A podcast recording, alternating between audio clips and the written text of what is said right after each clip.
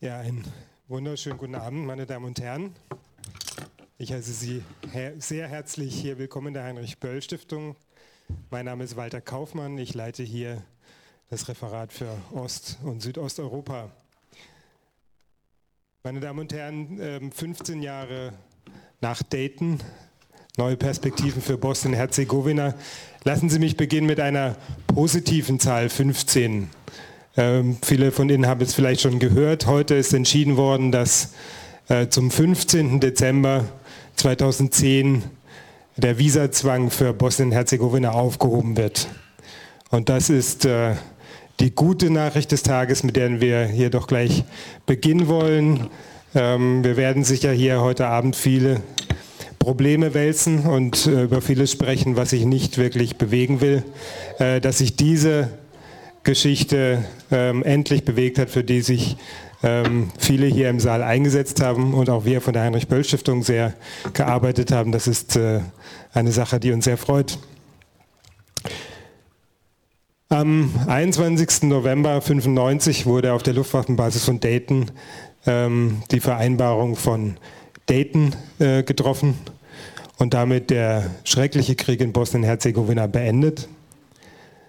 Ähm, das war ein wichtiges Datum, ein positives Datum. Es beendete viel zu spät diesen schrecklichen Krieg. Ähm, zugleich war es ein Datum, in dem die ethnische Teilung manifestiert wurde, in dem die Ergebnisse des Krieges in vielem ähm, institutionalisiert wurden durch die Teilung äh, von Bosnien-Herzegowina in, in zwei Entitäten, in die Föderation und in die Republika Srpska. Und ähm, über viele Jahre hinweg hat sich dann die Situation fortgesetzt, dass äh, dieser Staat nicht wirklich zu einem funktionierenden Gesamtstaat ähm, geworden ist, bis heute nicht. Profitiert hat im Wesentlichen eine in verschiedenen ethnisch-nationalistischen Parteien organisierte politische Klasse, die in den Wahlkämpfen so auch jüngst ähm, im Vorfeld der Parlamentswahlen am 3. Oktober, auf die Mobilisierung von Ängsten vor der jeweils anderen Ethnie setzen kann. Das Land steckt heute in einer tiefen ähm, und zugleich chronischen politischen und wirtschaftlichen Krise. Viele sprechen von einem Failing State, von einem dysfunktionalen Staat, ähm, der nicht in der Lage ist, ähm, zentrale Aufgaben ähm, der wirtschaftlichen und sozialen Integration und wirtschaftlichen und sozialen Entwicklung ähm, zu bewältigen. Zugleich ist das Inter Engagement der internationalen Gemeinschaft seit 2006 ähm, doch eher zurückgegangen, ähm, beziehungsweise hat sich modifiziert von der ähm, Rolle ähm, des Protektorats, das man im Grunde errichtet hat, von der Rolle des entschiedenen internationalen Engagements, das äh, die äh, oberste Macht ähm, im Lande aufrechterhält und mit der Ausübung der sogenannten Bond Powers ähm, dafür sorgt, dass die ethnische Teilung nicht sich weiter vertieft, ähm, ist man insgesamt hat man sich orientiert in Richtung auf die schrittweise Annäherung des Landes an die Europäische Union, um das Land schließlich im Rahmen des äh, Assoziierungsprozesses des gesamten Westbalkans an die EU ähm, im Fernsehen bis hin zur EU-Mitgliedschaft zu führen. Das ist sozusagen die, das Paradigma, das seither äh, die Oberhand gewonnen hat. Doch die Frage ist, wie soll ein Land wie Bosnien-Herzegowina mit dieser Verfassung, äh, mit diesem dysfunktionalen Staat ähm, jemals ein europäisches Mitgliedland werden, ein Mitgliedsstaat der Europäischen Union werden? Das ist die zentrale Frage, mit der wir uns heute Abend hier beschäftigen wollen. Ähm, vor allen Dingen unter dem Aspekt, gibt es denn nach den Parlamentswahlen vom 3. Oktober eine neue Chance? Hat sich eventuell ein neues Window of Opportunity aufgetan, ähm, das wir jetzt erblicken sollten, äh, um es denn auch jetzt konsequent zu nutzen? Das ist die Frage, die wir hier mit unseren Des Gästen heute Abend diskutieren wollen. Und ich freue mich ganz außerordentlich sehr, interessante und sehr kompetente Gäste heute Abend begrüßen zu können. Ich fange hier an von mir aus rechts außen, von Ihnen links außen mit Herrn Stravko Kersmanovic. Herzlich willkommen, Herr Kersmanovic. Herr Kersmanovic ist der Bürgermeister von Foča, einer Stadt in der Republika Srpska.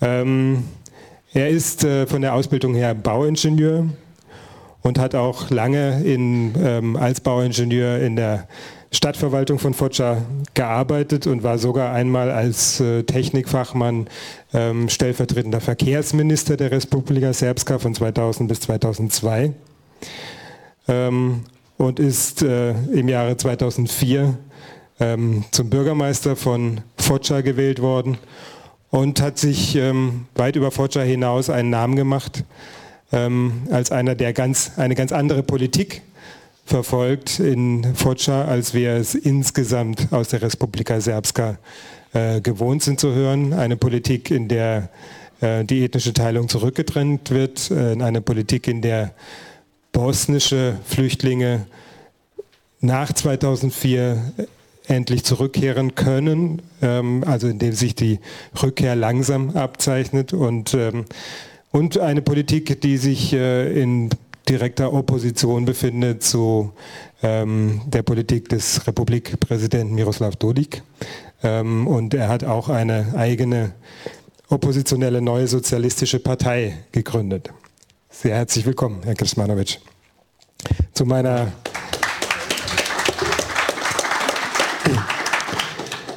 Direkt neben mir sitzt äh, Denisa Saralic-Marglic.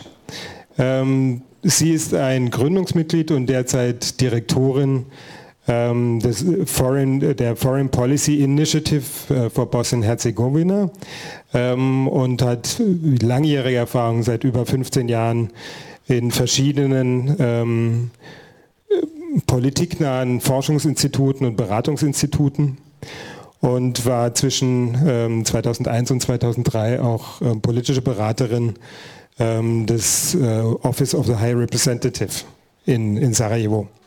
Ähm, auch Sie sehr herzlich willkommen.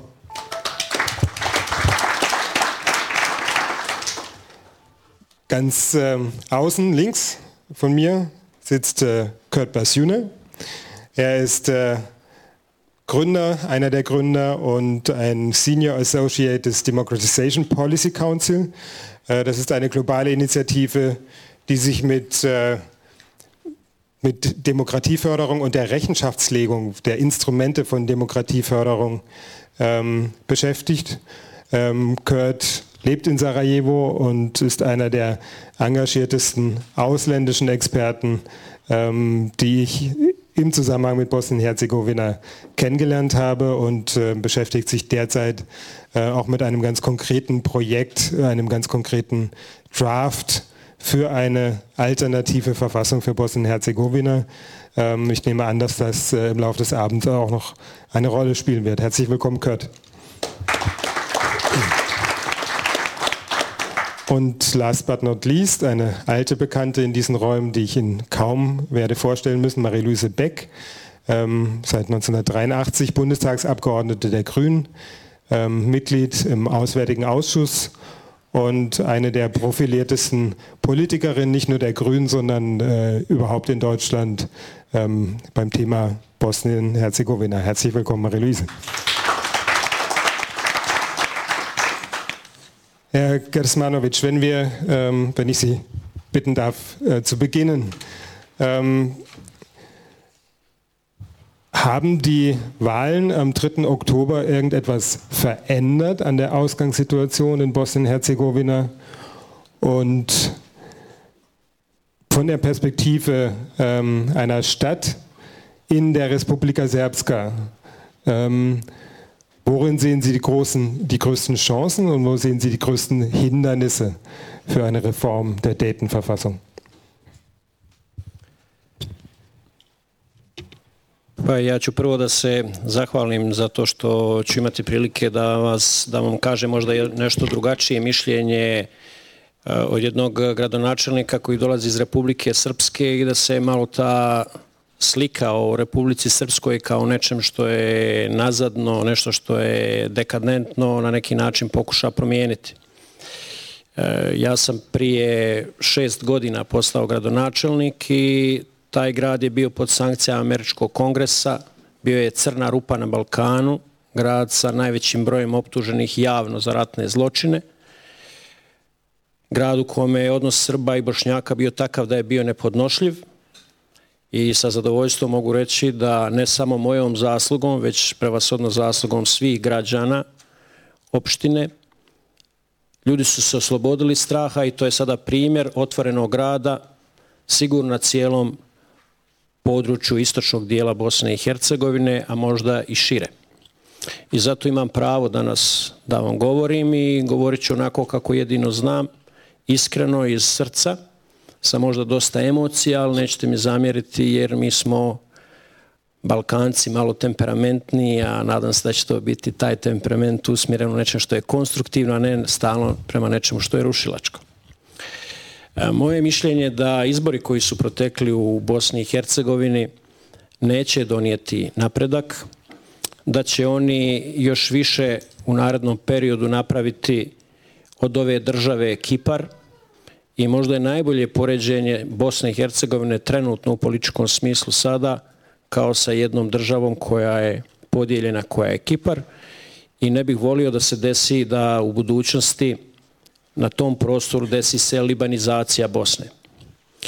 Iz tog razloga je jedna i velika odgovornost nečega što se zove međunarodni faktor, nečega što se zove Evropska unija i zato mi je želja da i danas sa ovog skupa iz ove prostorije gdje vidim i predstavnike Ministarstva inostranih poslova Njemačke i ovaj put ih pozdravljam, predstavnike jedne od jačih političkih partija u Bundestagu, gdje sam danas imao čast da budem i sa drugim političkim partijama, da se sa ovog ovakvog sastanka uputi poruka da međunarodna zajednica ne diže ruke od Bosne. Mislimo da to u ovom momentu još nije sazrala situacija i da zajedno sa Sjedinjenim američkim državama napravi se e, promjena u ustavnim rješenjima koja će u prvom redu ispoštovati presudu suda u Strasburu, gdje će biti zadovoljena kriteriji poštovanja ljudskih prava i temeljnih sloboda po presudi koja je već donesena i da će se napraviti takva funkcionalna organizacija po volji svih građana koja će omogućiti da Bosna i Hercegovina postane u razumnom roku punopravni član Evropske unije i da i njeni građani mogu da baštine evropske civilizacijske vrijednosti. Naravno da na tom putu ima dosta prepreka, te prepreke su broj jedan u političkim elitama koje su sklone kriminalu i korupciji, koji je na tom nivou i takvog potencijala da je to prevazilazi ne, nešto što se zove razum. E, iz tog razloga e, po svim pokazateljima Bosna i Hercegovina je najkorumpiranija zemlja u Evropi zajedno sa Albanijom i zato je nemoguće u ovoj situaciji da sa takvom strukturom koja se komotno može reći je mafijaška struktura uvezana sa kriminalom i korupcijom po dubini da se može napraviti taj iskorak bez podrške međunarodne zajednice.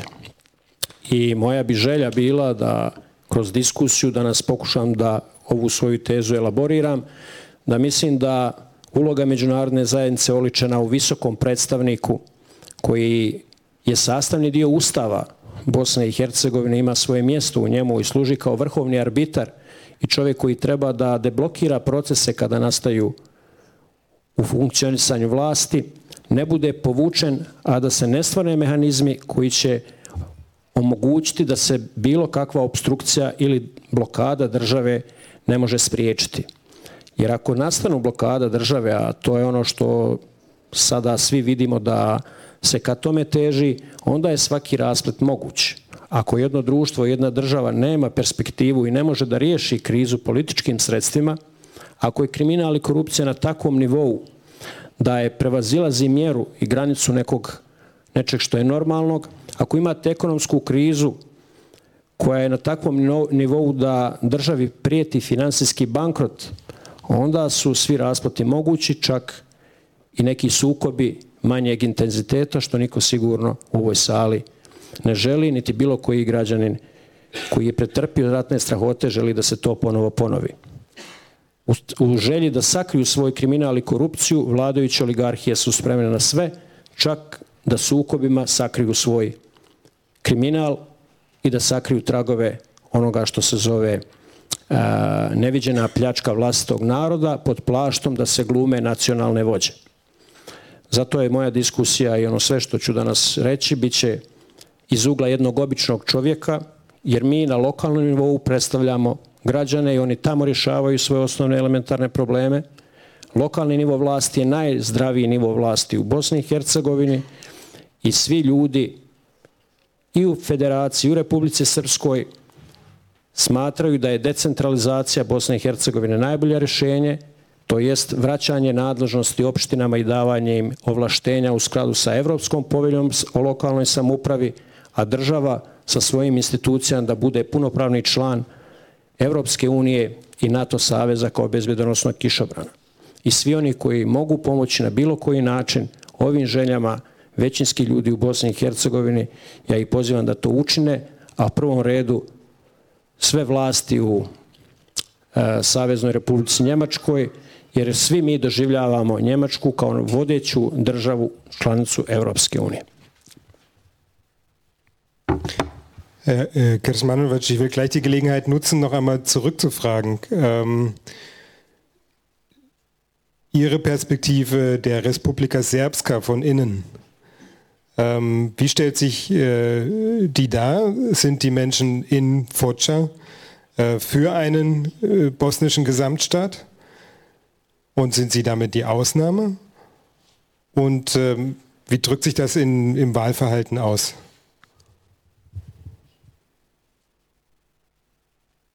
Pa ono što ja sam gradonačelnik koji izabran neposredno na izborima i sigurno je da kad ja ovako govorim onda imam podršku ljudi jer ne bi imao pravo da tako govorim. E, suština je da ljudi i u Republici Srpskoj perspektivu vide u Bosni i Hercegovini kao svojoj državi u kojoj će biti ravnopravni, u kojoj će imati zaštićene svoja elementarna građanska i kolektivna prava i dok e, takvu perspektivu im se nudi od njihovi vlasti, oni to prihvataju. E, moj politički stav je da ja vjerujem u budućnost Bosne i Hercegovine. To je suštinska razlika između stava koji trenutno dolazi od najmoćnijeg političara u Republici Srpskoj, gospodina Dodika, koji u principu ne vjeruje u budućnost Bosne i Hercegovine. I suštinska razlika između svih dobronamjerni ljudi koji su sigurni u Republici Srpskoj u većini, jer oni su i u Srbiji stranci. Oni se u Srbiji doživljavaju kao ljudi iz Bosne. Njihova matična država i matična država svih nas je Bosna i Hercegovina. I samo ljude treba uh, usmjeravati u ono što je uh, čist njihov osjećaj, njihova želja da žive u svojoj državi i da prepoznaju one ljude koji uh, na sve moguće načine uh, žele da vladaju sijući strah i sijući nepovjerenje.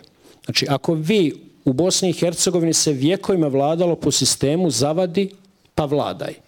Znači, zavađate jedne narode sa drugim, a onda na najbolji način vladate tom situacijom, možete biti vječni vladar, a taj narod onda bjesomučno kradete.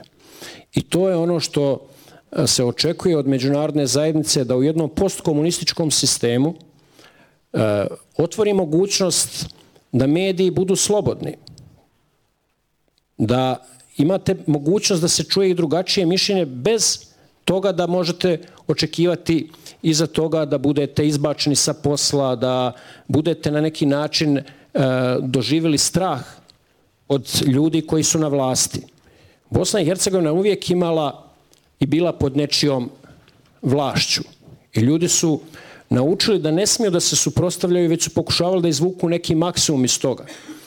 I kroz to oni su očekivali i danas se očekuje od nečega što se zove međunarodna zajednica da jasnije ispolji svoj stav i svoju viziju ove države koja je na neki način evo prije 15 godina u Daytonu počela da živi kao samostalna država članica Ujedinjenih nacija. S tog razloga Eh, sam siguran da većina ljudi u Republici Srpskoj vjeruje u budućnost Bosne i Hercegovine, ali to onda mora biti projekat koji je dugoročan, osmišljen i koji onda svi hoćemo da provedemo do kraja. U određenim momentima, u zadnje četiri godine, stiče se utisak da je međunarodna zajednica umorna od Bosne i Hercegovine, da želi da se povuče, da zatvori tu priču i da samo Eh, ima u glavi jednu jedinu misao i cilj da nas ne zaboli glava od Bosne i Hercegovine, da tamo ponovo ne bude sukoba, da ne bude ponovo rata. Mislimo da je ta priča pogrešna, da se moramo posmatrati kao partneri, da se u ovoj državi koja je tek rođena stavi i omogući da prohoda, jer nemate, niko nema pravo da rodi dijete, a da ga ubije, a da mu ne da šansu da prohoda. Ako je međunarodna zajednica sudjelovala u rađanju ovakve Bosne i Hercegovine Dejtonske, onda nema pravo da to dijete koje je rodila u Dejtonu ne omogući mu da ponovo prohoda i da postane pravi čovjek i da bude prava država članica Evropske unije.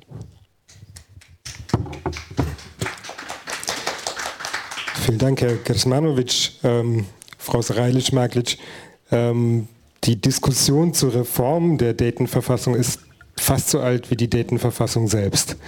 Äh, und Sie haben über viele, viele Jahre im Prinzip diese ganze Diskussion ähm, mitverfolgt und wahrscheinlich auch mitgestaltet.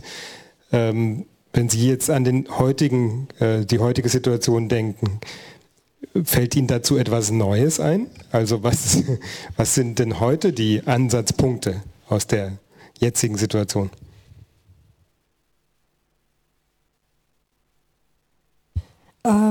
Ja se prvo izvinjavam svima koji ne govore ovaj, naš jezik za koji čak ne imamo, eto nije me. Ovaj, e, ja sam gledala malo po sali, vidjela da, da dosta ljudi ne koristi slušalce kad je gospodin Prismanović govorio tako da sam odlučila se obraviti na svom maternjem jeziku. Um, Hvala Valti na pitanju. Ovaj, um, na koje je vrlo teško odgovoriti, nisam tako očekivala ovaj pitanje. U principu, eh, ne mislim da, da ovi izbori ili situacija koju imamo danas eh, nudi ište što je povoljnije u odnosu na ono što smo imali zadnjih recimo 8 godina od kad se Eh, na ozbiljniji način pokušava provesti ustavna reforma. Eh, znači, ne vjerujem da je povoljnije, da imamo povoljniju situaciju nego što smo imali recimo 2004. i 2005. kada je bio zadnji ozbiljan pokušaj reforme ustava. Kažem ozbiljan zato što smatram da u sve što je su umeđu vremenu desilo, uključujući takozvani butmirski proces, eh, prudski proces, da to u principu nisu bili, bili ozbiljni pokušaj reforme Ustava. A da ne spomnijem sve druge silne sastanke koji su ovaj, stranke koje su bile na vlasti u zadnje četiri godine, pa čak i neki visoki predstavnici održavali po raznim hotelima, restoranima i tako dalje. To su, to su ipak, prvo su neozbiljni bio način na koji se to dešavalo, drugo bile su neozbiljne teme. E, međutim, iako situacija za ovaj razgovor Ustavu nije povoljna, mislim da ovakav e, rezultat izbora nudi nešto što je drugačije. Znači, nije bolje od onog što smo imali 2005. ali jeste drugačije odnosno na ono što smo imali u zadnje četiri godine.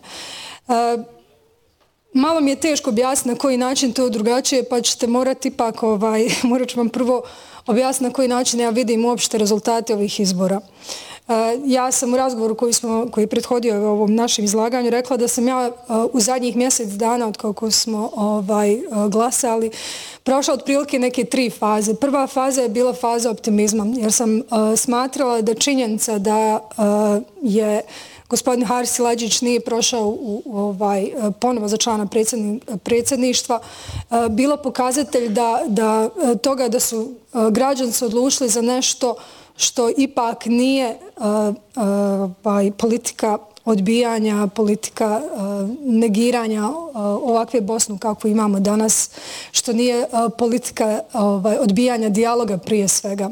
To je za mene bio prvi pozitivan znak. Znači, sama činjenica da su građani prepoznali da ta retorika ne vodi nigdje. Nažalost, to izgleda da su prepoznali samo građani u Federaciji Bosne i Hercegovine. U Republici Srpskoj građani koji su ipak glasali za gospodina Dodika su se opredijeli za ono što je on nudio. A ono što je on nudio je slogan kao što je e, Srpska zauvijek i ta politika opet ponovo e, negiranja Bosne i Hercegovine njenog e,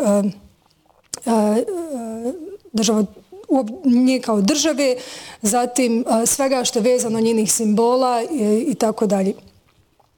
Drugi razlog zašto sam bila pozitivna je što je rezultat koji je SDP dobio kao stranka ovaj, također bio hrabrujući. Ne zato što sam ja simpatizer SDP-a, a jesam otvoreno, nego zato što je ponovo to pokazalo da to je jedna drugačija vrsta politike koju su građani odobrali.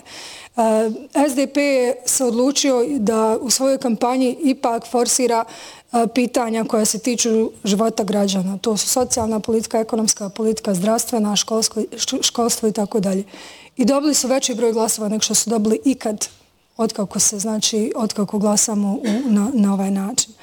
E, međutim, to je bila prva faza. Poslije toga se slijedila faza, e, kako sam ja rekla, depresije, kada, kada smo zaista svi vidjeli na koji način su se onda ti glasovi pretočili u mjesta, u, odnosno broj mjesta u parlamentu. E, kada pogledamo sada sastav parlamenta, vidimo da tu nema nekakvih, da tako nazovem, prirodnih koalicija. Znači, teško je upreti e, prstom i u jednu stranku i reći e, ova stranka će relativno jednostavno odabrati svoje partnere. Nikome u ovoj situaciji nije lako odabrati e, partnere i nikom neće biti zajedno ići u koaliciju. Sad mislim da smo već u jednoj fazi gdje moramo razmišljati, to je ta treća moja faza gdje moramo razmišljati o tome šta je realno. Šta je realno moguće, ko sa, s kim može razgovarati, ko s kim treba razgovarati i o čemu da razgovaraju. I tu se vraćamo na pitanje ovaj, koje Walter postavio, to je eh, na koji način će se ovaj, dalje razgovarati o reformi Ustava. Eh, po meni, bez obzira znači koja je stranka koja vodi pregovore o formiranju koalicije, bez obzira ko konačno uđe u tu koaliciju, eh, prvo pitanje kojim se moraju pozabaviti upravo reforma Ustava. Kažem to zbog nečeg sasvim drugog što toliko znači nije vezano za rezultat izbora, a to je prevladavajuće mišljenje u međunarodnoj zajednici da, odnosno osjećaj koji vlada u međunarodnoj zajednici, a to je osjećaj zasećenja i umora svim onim što se dešava u Bosni i Hercegovini. Znači, poruke koje mi dobivamo sada što pojedinačno od zemalja članica Evropske unije, a što i kolektivno, je da e, se poč treba početi razgovarati o, o zatvaranju OHR-a, u kidanju e, njegovih izvršnih ovlasti, i generalno smanjenju utjecaja međunarodne zajednice. Međutim, ono što Bosna i Hercegovina nema je e, bilo kakvu vrstu garancije šta za sve moguće opcije koje se mogu desiti ukoliko se zatvori OHR. Ono što smo imali priliku da vidimo zadnje četiri godine je nešto što je, što je zasigurno da se nastavi tako i da je se nastavilo, bi vodilo na neki način podjelu zemlje. E, ta podjela zemlje bilo kakva podjela Bosne i Hercegovine ne može biti mirnim putem i e, vjerovatno se vratili na neke scenarije koje smo vidjeli prije 15 više godina. Mislim da to nije ni u čijem interesu, mislim da to nije čak ni u interesu niti jedne pojedinačne političke stranke ili ovaj a, grupacije u Bosni i Hercegovini, a niti u inostranstvu.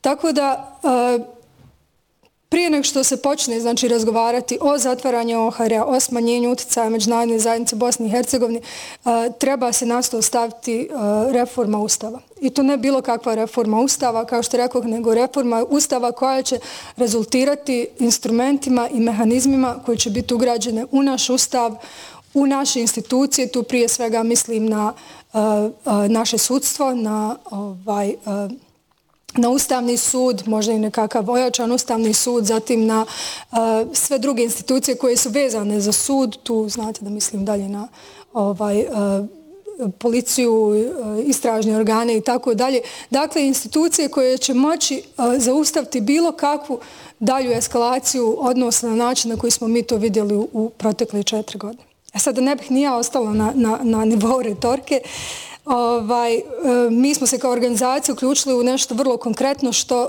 želimo ponditi političkim strankama sad kad konačno počnu ovaj, razgovarati kad sjednu za sto.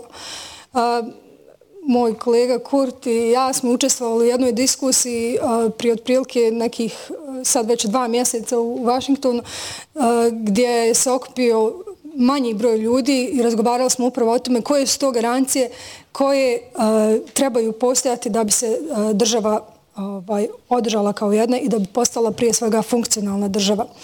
E, mi ćemo na osnovu te diskusije objaviti jedan, odnosno organizacija Mečka u kojoj se taj sastanak bio organizovan, to je National Endowment for Democracy. Oni će objaviti jedan papir u narednih dva, tri dana koji je rezultat te diskusije. I mi imamo namjeru ponditi našim strankama taj papir kao osnovu za razgovore o tome šta treba da bude barem početna osnova za reformu ustava. Vielen Dank, Denise. Ähm, Kurt, das äh, Spektrum internationaler Stellungnahmen zur Lage in Bosnien ähm, ist ja sehr weit. Äh, es geht von ähm, Personen, die sich persönlich mit ihrer ganzen Biografie unglaublich stark engagiert haben, wie zum Beispiel Christian Schwarz-Schilling, bis hin zu ähm, einem ehemaligen Berater von Paddy Ashton, der vor einiger Zeit äh, geschrieben hat, in dem Sinne, man wird diesen Staat nicht zusammenhalten können, sich zusammenzwingen können, wenn die Leute dort nicht wollen. Ja? Also lieber eine Art geregelte Teilung als ähm, von außen gezwungenes Zusammenhalten. Solche Stimmen gibt es auch. Und mir scheint, ähm, in letzter Zeit driftet äh, die internationale Gemeinschaft eher in die zweite Richtung. Ähm, wie siehst du denn äh, die Rolle der internationalen Gemeinschaft heute? Welche Ressourcen, welche Mittel und vor allen Dingen welchen Willen hat ähm, die internationale Gemeinschaft, ähm, sich für eine Verfassungsreform in Dayton äh, zu engagieren? Thank you, Walter. Um, I think that you, what Denisa Denisa alluded to this earlier that there's there's a great deal of international fatigue toward Bosnia. I think this has been manifest. I think that the the you the level of international engagement and will to engage in Bosnia dropped off well over four years ago, almost five now, um, and the decline in the overall political situation is was corresponded exactly to that. Uh, which is not to say that international tutelage must be maintained ad, ad infinitum. Uh, there never really has been an international strategy toward Bosnia. Uh, the, the, and in, to, to arrive at it, its self-sustainability. The, the reasoning that was dominant when the decision to to to reduce the level of intervention and level engagement uh, was very broadly held at the time in 2005 that the the, the the the sense was the state building project had been very successful. Uh, there was a little bit of unfinished business left to do police reform uh, constitutional reform, but but a relatively, in retrospect, it looks rather rather good. At the time, it seemed it seemed rather rather light in the what the so-called April package that failed to pass the Parliament in 2006.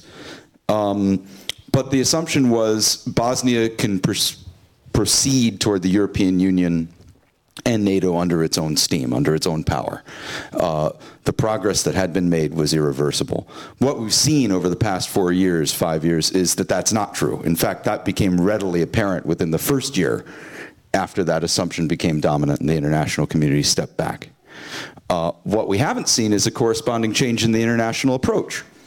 There's still operating from the same basis of assumptions that we need to pull out, let the Bosnian politicians solve this. Problem is, most Bosnian politicians, I won't say all of them, there, there are exceptions, but most of them don't want to solve it because the system works for them now. And that's, that's the issue.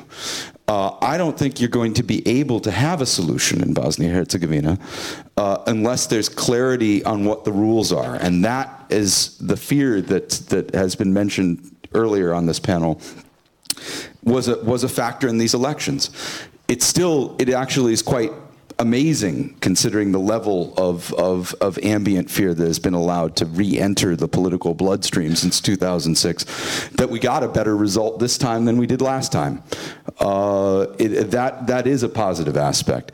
What you can do with it, whether you could build a conf- political configuration that is willing to to, to look favorably and, and pursue progressive reforms, is an open question. I think that what you could do to maximize the chances of that happening is to create a, a situation where it's known that until we see a functioning state, the international uh, executive fail-safes, that is an executive high representative and a Chapter 7 U4 with a, man, with, a, with a UN Security Council mandate, are going to remain. If that had been known before the elections, I think we would have even had a more positive result coming out of the elections albeit you know the system is, is, is fundamentally flawed but the, the factor of fear that uh, is is is absolutely detrimental to any attempt to uh, to to get the country to move forward, and so that has to be removed to allow for progress. Um, now, this is a matter of simple political will.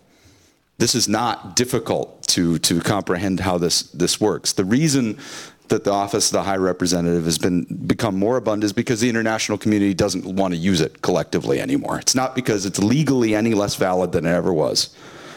There's there's a lack of will. Uh, Russia is absolutely against continuing to use it, but Russia's been able to operate as a free agent in Bosnia uh, for the past four years because there's a disunited West.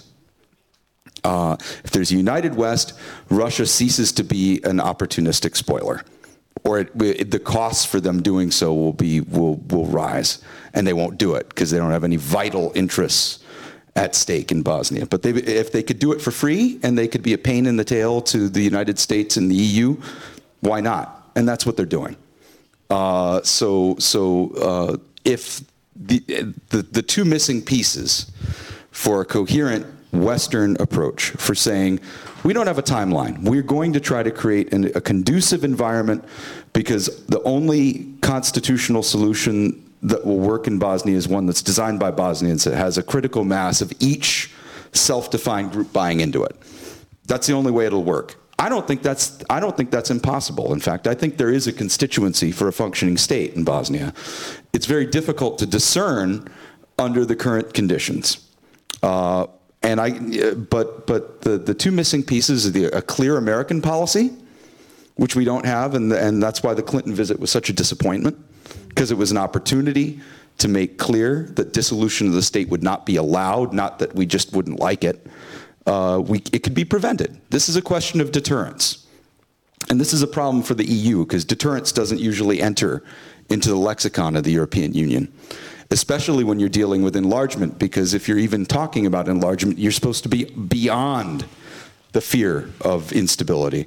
But that's not the case in Bosnia. So the two missing pieces are the Americans and then Germany, frankly. Uh, there was a time, up until, I don't know, about two years ago, when Germany was sort of sitting on the fence, from my perspective, between the countries that were already starting to realize things were going badly, but still didn't know what to do about it, and they still don't, to be fair.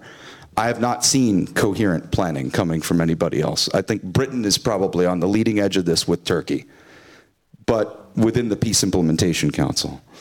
But Germany is, is now definitely in the pull the plug camp. And I think that's very dangerous.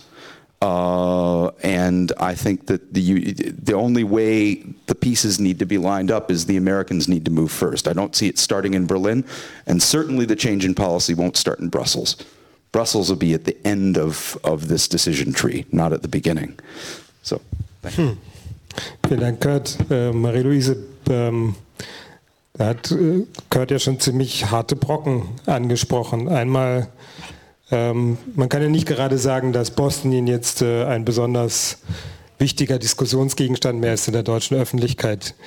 Ähm, wenn denn über Bosnien diskutiert wird, ähm, dann nur in Fachkreisen und dann im Blick äh, vielleicht in Bezug auf die Visa-Frage. Die war nochmal wichtig und die hat zu tun mit der europäischen Integration, mit der Perspektive europäischer Integration. Ähm, erste Frage, wie groß ist denn die Karotte? Europäische Integration für Bosnien, wie realistisch? Ähm, und zweite Frage, was sind denn die eigentlichen Streitpunkte unter deutschen ähm, Bosnien-Politikern oder deutschen Bosnien-Fachleuten? Ähm, Wo verlaufen die Differenzen?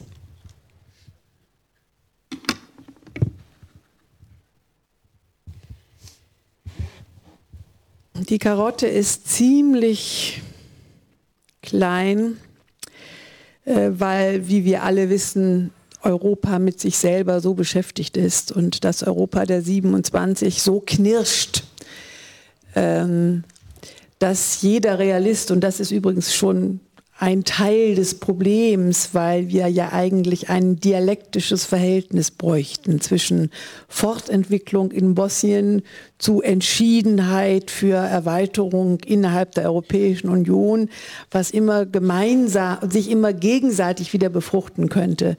Äh, es wissen aber alle Realisten außerhalb der Europäischen Union, dass selbst mit dem Vertrag von Lissabon ähm, die Bereitschaft, die Türen für neue Partner aufzumachen, sehr, sehr, sehr gedämpft ist.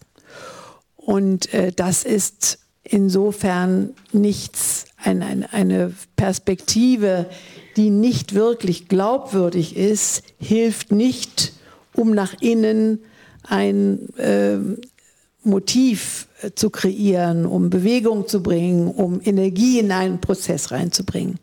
Also insofern liegt ein Teil der bosnischen Problematik innerhalb der EU-Problematik, mit der wir uns rumzuschlagen haben. Und äh, wir wissen alle, dass äh, ich glaube, innerhalb des Koalitionsvertrages äh, die Frage der Erweiterung der Europäischen Union um den Westbalkan elegant umschifft worden ist. Und jetzt äh, habe ich überhaupt keine Lust, äh, nochmal äh, alte Kamellen aufzurollen, dass da FDP und CDU sich nicht einig gewesen sind, sondern das eigentlich Entscheidende ist tatsächlich, äh, niemand hat das Gefühl, dass innenpolitisch ein Blumentopf gewonnen werden kann mit der Parole, wir holen in, die Europäische Union noch jemanden rein.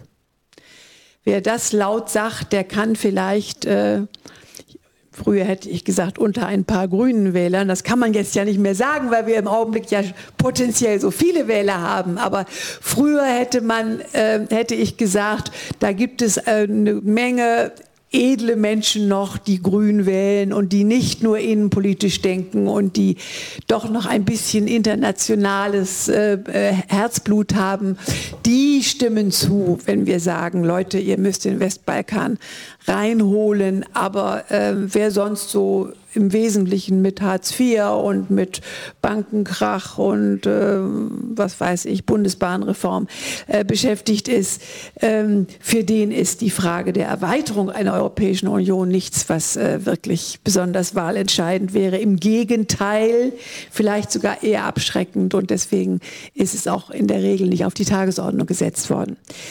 Ähm, das ist das Entscheidende, was überhaupt und zwar nicht nur die deutsche Außenpolitik, sondern leider auch die amerikanische Außenpolitik so sehr prägt, ist die innenpolitische Perspektive. Und ähm, alle, wir alle wissen, dass die deutsche Politik ein großes, großes Problem hat mit ihren militärischen Beteiligungen an Missionen.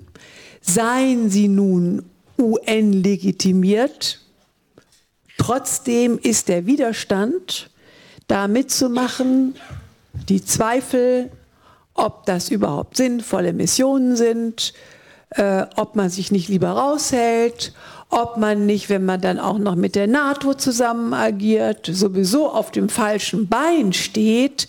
Die Zweifel sind sehr groß in unserem grün-links-alternativen Spektrum sowieso, aber das geht bis tief rein ins Bürgertum. Äh, ich sehe immer mit großem Interesse, dass es einen kleinen harten Kern innerhalb der CDU gibt, CDU, CSU, die jedes internationale Mandat ablehnen. Also das ist nicht nur, sind nicht nur wir, die damit Probleme haben. So, was bedeutet das in Bezug auf Bosnien? Wir brauchen die Botschaft, wenn wir schon eine Mission begonnen haben, und es war schmerzhaft genug, führen wir euch jetzt auch mal vor, dass solche Missionen auch zu Ende gehen. Und das brauchen wir dringlichst als innenpolitische Botschaft. Da ist vollkommen egal, was in Bosnien passiert. Und diese Botschaft muss heißen, wer Soldaten rausgeschickt hat, wir versprechen euch und zeigen es euch jetzt mal, wir bringen sie auch zurück. Die alle Debatten, die wir im Parlament überhaupt noch hatten in den letzten Jahren, wenn es um Bosnien alleine ging, waren nur noch Debatten, die einmal im Jahr quasi ritualisiert notwendig wurden für die Mandatsverlängerung, wo es also um die Frage Altea und damit um das militärische Mandat ging. Also die Botschaft, die wir brauchen innenpolitisch ist, wir können die, so eine Mission auch mal richtig beenden und den Aktendeckel zumachen. Dazu gehört dann zu sagen und auch etwas wie der High Representative OHR, der ja zu der UN, zu dem UN-Mandat und damit auch zu der militärischen Mission, zwar auch zu der, der zivilen, aber auch zur militärischen Mission gehört hat, ähm, den entbinden wir jetzt mal von seinen zwei Hüten, die er auf dem Kopf hat, nämlich dem äh, UN-Hut und dem EU-Hut. Wir machen den jetzt so richtig stark und wir geben dem jetzt einen alleinigen EU-Hut und dann werden wir die innere Entwicklung in Bosnien mit der Perspektive Europäische Union äh, jetzt ordentlich und entschieden vorantreiben. Das kann aber nicht funktionieren, wenn A, diese entschiedene Perspektive der Europäischen Union, und das wissen viele auf dem Balkan, nicht wirklich so entschieden ist. Und das kann auch dann nicht funktionieren, wenn wir auf der Hälfte des Weges von Dayton stehen geblieben sind. Und das müssen wir uns immer wieder klar machen. Und da kann ich, komme ich mir inzwischen vor wie eine alte Frau, die sich selbst kaum mehr hören mag. Äh, man muss immer wieder daran erinnern, dass Dayton eine Not- und Hilfskonstruktion gewesen ist, gedacht als Übergang, um wirklich eigentlich nichts anderes herbeizuführen, um die Waffen zum Schweigen zu bringen. Denn die Kriegsverbrecher, die wir nachher nach Den Haag bringen wollten oder auch gebracht haben, saßen am Verhandlungstisch. Sie haben unterschrieben. Also es war eine Notkonstruktion, Dayton, und wir stehen, und das war auch die Grundlage eigentlich in der Verantwortung von dieser Notkonstruktion, noch den Schritt zwei hin zu einer richtigen Konstruktion, und das ist die Verfassung für einen lebensfähigen Staat zu machen.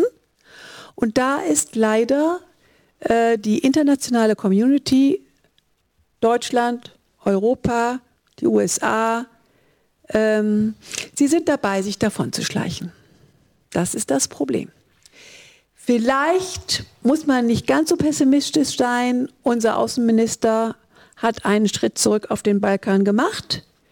Das war, da hat er eine Bella Figura gemacht. Das finde ich, muss man jetzt mal hier deutlich sagen, weil er in Serbien sehr entschieden aufgetreten ist. Äh, das war gut, dringlichst notwendig, reicht mit einem Mal nicht, sage ich gleich hier laut in den Raum, sondern äh, wenn deutsches Engagement, dann mit einer großen Nachhaltigkeit, ich benutze immer den Begriff der Pendeldiplomatie, man, wenn man es mit dem Balkan zu tun hat, muss man wissen, da muss man häufig hin und her fliegen. Ähm, das wäre so die Perspektive wenn es so ist, dass England wieder ein bisschen in die Schuhe steigen will, der deutsche Außenminister dort vielleicht ein Feld der Profilierung äh, findet oder sucht und damit auch finden kann und die USA sich etwas intelligenter bewegen, als I'm sorry, äh, die Außenminister es diesmal bei ihrem Besuch getan hat. Vielleicht gibt es dann doch die Möglichkeit, die Kräfte zusammenzusammeln, die alle wissen, ohne eine wirkliche Verfassung für dieses Land wird es entweder in der Agonie verbleiben, die gut intelligent, gut ausgebildeten werden alle Möglichkeiten suchen, um zu gehen. Herr Dodik hat sein kleines Transnistien wo er äh, seinen wirtschaftlichen Vorteil sich organisieren kann. Und der arme Rest der Menschen muss gucken, wie sie über die Runden kommen. Und wenn es an die Wahlen geht, macht man ihnen wieder ordentlich Angst. Und dann werden wieder die Nationalisten gewählt, die ein Versprechen haben, nur eins. Wir schützen euch vor den anderen. Vielen Dank. Für eine zweite kurze Runde hier ähm, oben würde ich gerne nochmal von der Ebene der internationalen Willensbildung zurückkommen auf die Ebene der Willensbildung in Bosnien. Ähm, weil Verfassungsreform in Bosnien wird sich stützen müssen in erster Linie auf Initiative aus Bosnien. Ähm, wenn man sich äh, anschaut, welches Potenzial gibt es denn im Land für Verfassungsreform? Wer will eine Verfassungsreform? Wer hat welche Interessen ähm, an einer Verfassungsreform? Wie könnten diese Interessen mobilisiert werden? Ähm, das sind die Fragen, die ich gerne äh, noch etwas beantwortet hätte, bevor wir dann äh, ins Publikum geben zu ähm, einer größeren Publikumsrunde. Herr Kirsmanovic, ist die lokale Ebene daran interessiert?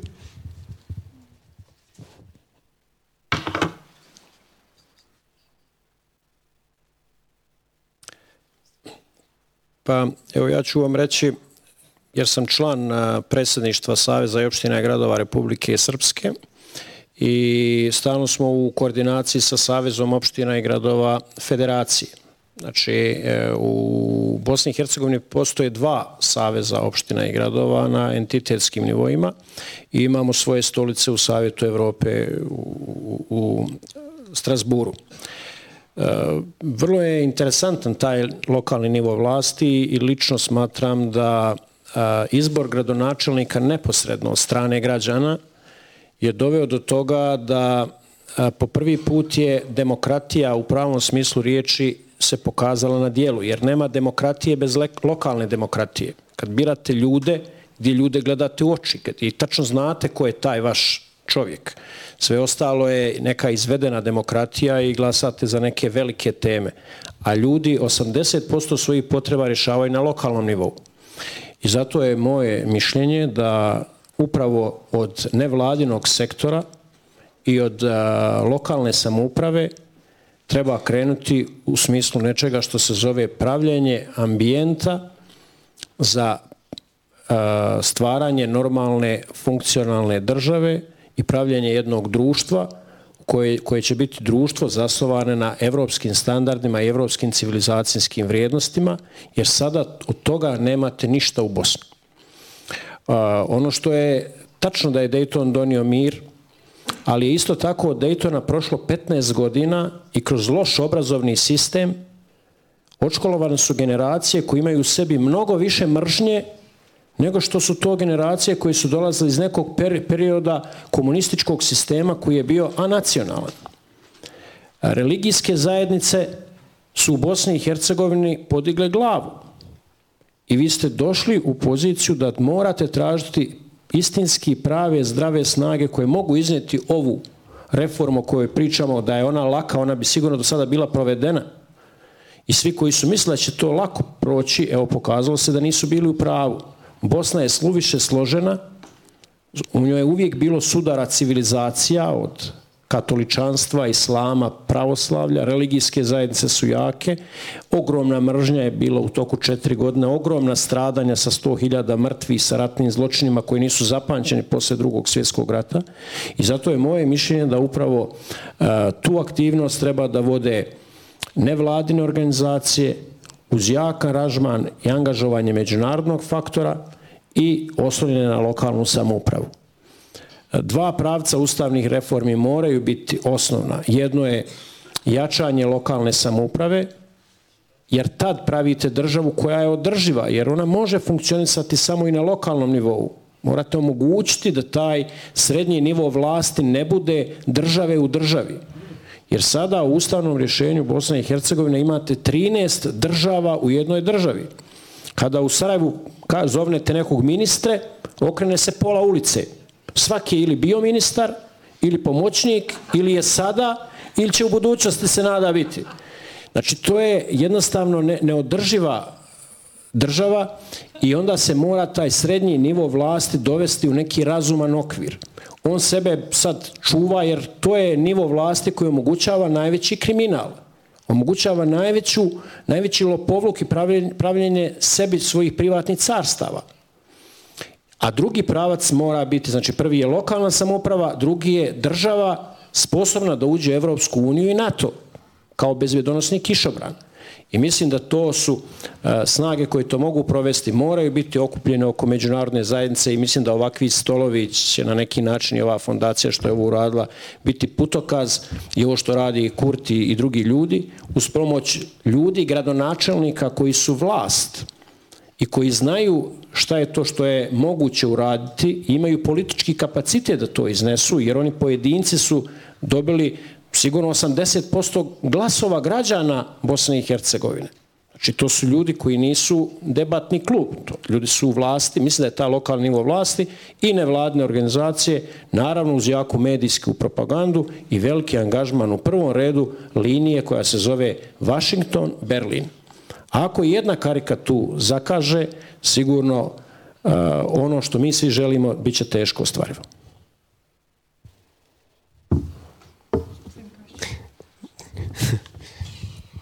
Dobro, ja, ja ću ovaj, pokušati odgovoriti na ovo pitanje, ali prvo se moram zaista ovaj, osvrnuti na nešto što je gospodin Krsmanović upravo um, spomenuo onako u prolazu, a za mene je vrlo bitno. Ovaj, problem u Bosni nije ni bio, ni će biti sukob religija, nego sukob nacionalizama. E, to što se naziva sukob religija ili sukob civilizacija, mi smo stoljećima zvali suživot.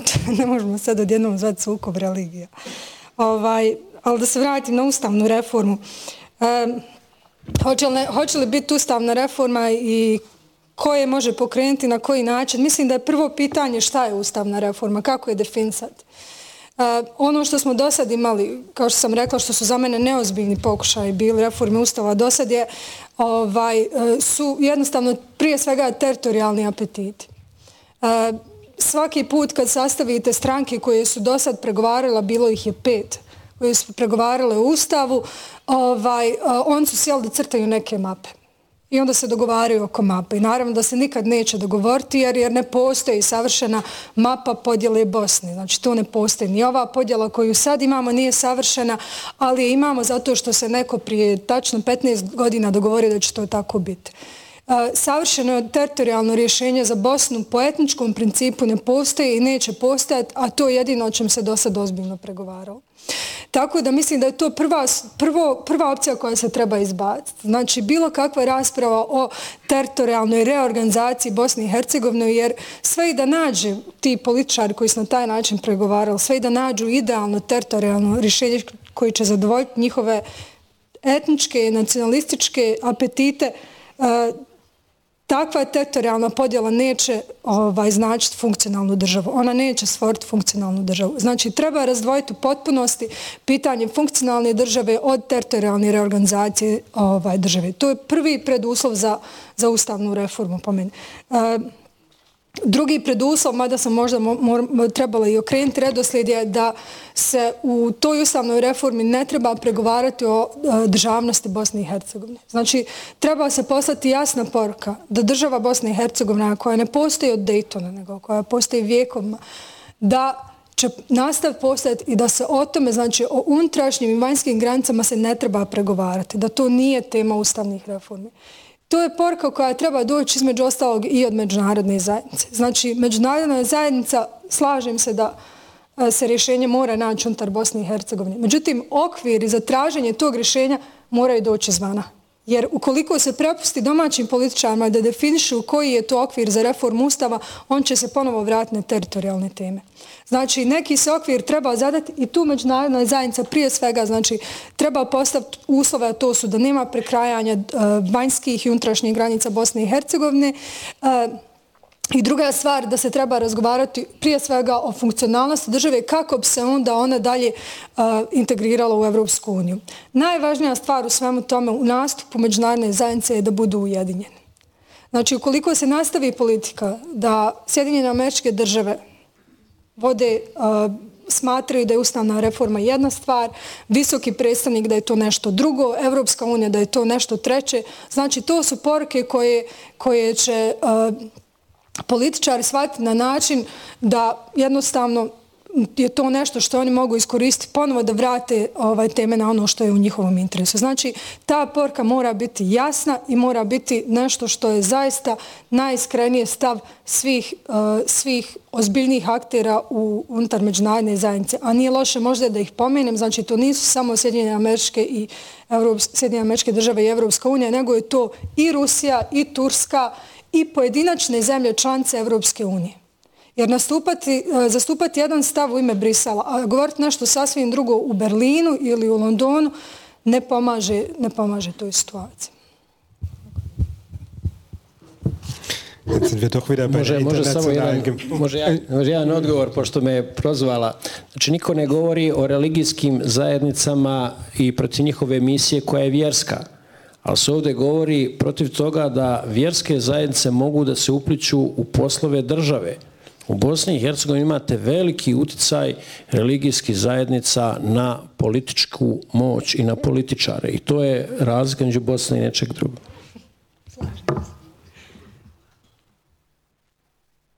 Kurt, ähm, wir sind jetzt doch wieder bei der internationalen äh, Gemeinschaft gelandet eben. Angenommen, ähm, wir hätten die wunderbare Situation, dass sich die internationale Gemeinschaft zu einer gemeinsamen, klaren Botschaft durchringt, ähm, und deutlich macht, es kann keine weitere territoriale Aufteilung geben, es kann kein Neuzeichnen von Karten geben. Ähm, und diese Botschaft äh, kommt klar und eindeutig rüber. Davon sind wir weit entfernt, aber angenommen. Du wirbst als ähm, Amerikaner in Bosnien für eine Verfassungsreform, für ein Modell. Ähm, ich stelle mir vor, du reist in der Republika Serbska ähm, als Amerikaner. Dort gibt es äh, große Vorbehalte gegenüber dem Westen, äh, gegenüber den USA. Da gibt es große Ängste ähm, über Jahre geschürt. Da gibt es ähm, den, die Vorstellung, man sei Opfer internationalen Drucks. Ähm, was sind denn die positiven Argumente, mit denen man Leute ähm, in der Föderation, aber jetzt mal angenommen, dort, wo der Widerstand am stärksten ist, in der Republika Serbska, für eine Reform gewinnen kann? Well, Walter, I mean, I think if you're going to have any durable constitutional reform and and that's going to be able to operate without external buttressing, and that's really the finish line that we need to be talking about. Uh, we can't remove these. The you can get rid of the tools until the the system works. Um, part of that, frankly, is is a reality. It's not actually it's a, it's not actually doing anything new to say this up front, but repeating it would be helpful, which is. The Republika Srpska is going to continue to exist until the people who live there decide they want something else that works for them. That's the reality. There's no constitutional way around that. Uh, but unfortunately, the, the discussion of constitutional reform has been allowed to get twisted by certain political actors, not just Milorad Dodik, but he's the premier among them, uh, into meaning that this is something that's going to be pressed on them from without, that they're not going to have any say, that this is something that is, is going to be done without their say so. Uh, and it'll be a tool of the international community allowing the Bosniaks to dominate them. That's not the reality, but that's unfortunately the, the theme that has gotten the most traction. Um, I think you know each individual community has messages that it needs to hear to calm it down. Uh, Bolsheviks need to hear we're not going to allow the country to fall apart, and and it will be prevented. And there there are concrete ways to do that. I think putting some of the EU troops in Birchko. Uh, which is the connective tissue between the two parts of the RS, ends the separatist narrative completely. It just can't happen then. And then, then everybody will know that. You don't need to even announce it as such. But uh, Bosniaks also need to hear, and, and they need to hear each other's messages, but Serbs need to hear that you're going to be part of any deal. And it's, it's, it's going to have to involve you as citizens, not just, it's not going to be something that we're just going to get the, the party leaders around the table, let's make a deal. That's the way constitutional reform has been pursued up until now.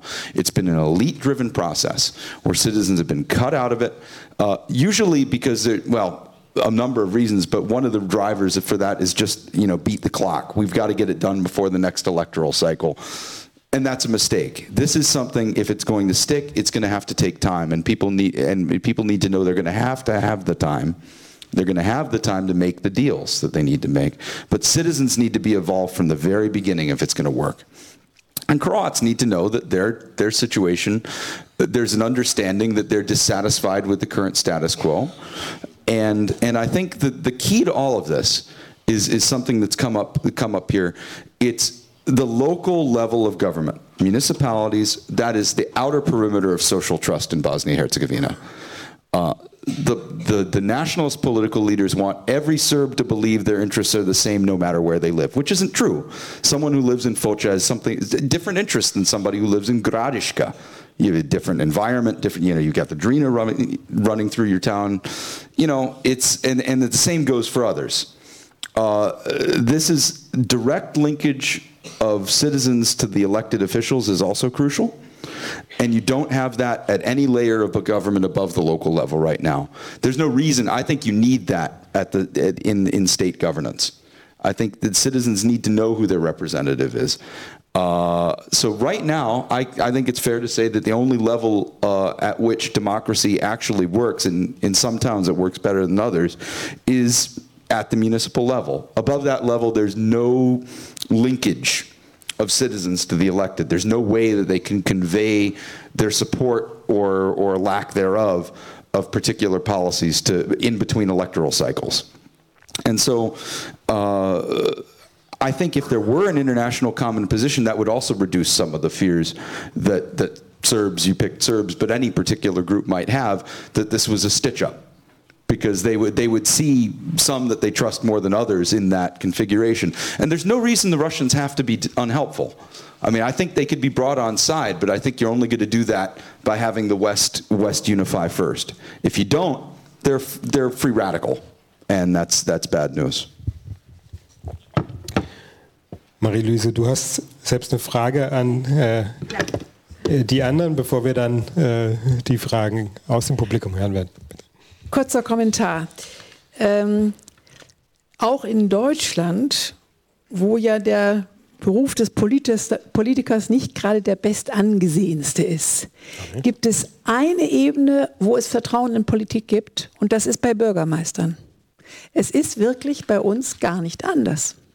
Bürgermeister sind bei uns und Bürgermeisterinnen, ein paar haben wir ja, sind fast die einzige politische Spezies, die hier in diesem Land eine Zuschreibung von Vertrauen hat, weil man sie erlebt, weil man sie sieht, weil man sie ansprechen kann, weil sie präsent sind. Also diese Idee mit der lokalen und der Gemeindeebene ist eine, die nicht nur in Bosnien, sondern äh, auch woanders mit Vertrauen versehen ist. Und es geht ja im Wesentlichen um Vertrauen. Das ist das Erste. Das Zweite ist aber, wenn wir jetzt die internationale Diplomatie dazu denken, ist nichts ungeeigneter als eine Bürgermeisterebene.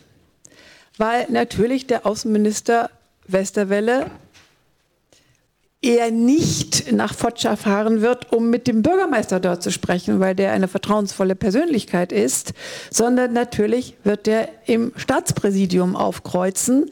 Also einen Link herzustellen zwischen dieser Vielfältigkeit der kommunalen Ebene und einer internationalen Diplomatie, die für sechs Stunden einfliegt und dann wieder rausfliegt, ist ganz, praktisch nicht ganz unproblematisch. Und jetzt die Frage. Ähm, wir wissen inzwischen, dass jenseits der Schlüssel in Bosnien auch die entschiedene Botschaft aus der Europäischen Union und den europäischen Staaten ist, liebes Serbien, Tadic, liebes Kroatien, was inzwischen gut bei in Kroatien sehr gut funktioniert, Bitte stellt durch nach Bosnien an eure Kroaten und eure serbischen Brüder und Schwestern. Sie können sich das abschminken. Es wird nie eine Veränderung dieser Grenzen geben. Ähm, jetzt höre ich, dass Herr Tadic und Vuk Jeremic beide auf Wahlkampfveranstaltungen der SNDS, also auf, bei Dodiks Partei Präsident und Außenminister sind. Serbiens, nur für die, die. So. Was haben die Herrschaften dort getrieben und was haben sie von sich gegeben. Das finde ich wichtig für uns, weil, äh, also um es mal deutlich zu sagen, bescheißen können wir uns selber. Und äh, nachdem unser Außenminister, und das mit der Bella Figura wiederhole ich gern ein zweites Mal, offensichtlich einen entschiedenen und guten und von allen Seiten gelobten Auftritt hatte in Belgrad bei Herrn Tadic, will ich wissen, was ist dann eine Woche später von diesen Herrschaften auf diesen Wahlkampfveranstaltungen gesagt worden. Weshalb haben sie sich überhaupt darum getrieben, wäre die erste Frage. Aber noch entscheidender ist, was haben sie da gesagt und führen sie uns an der Nase herum. Wissen Sie, was Sie dort gesagt haben, Herr Kersmanović? Mm, pa očito da smo dodirnuli temu koja predstavlja možda iskorak u nekom drugom pravcu. U Srbiji su skoro izbori. I svi događaji koji su vezani za Kosovo pokušavaju da se prebace u Republiku Srpsku. I očito da gospodin Tadić e, pokušava da svoju poziciju na neki način e, u Srbiji ojača kroz neku trgovinu nečim drugim.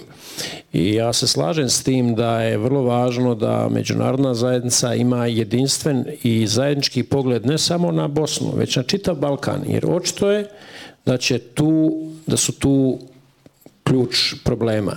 Ono što je neprihvatljivo da može gospodin Tadić e, kao predsjednik druge države doći u drugu državu na predizborni miting. To nije to, to se nikad nikome više nije desilo.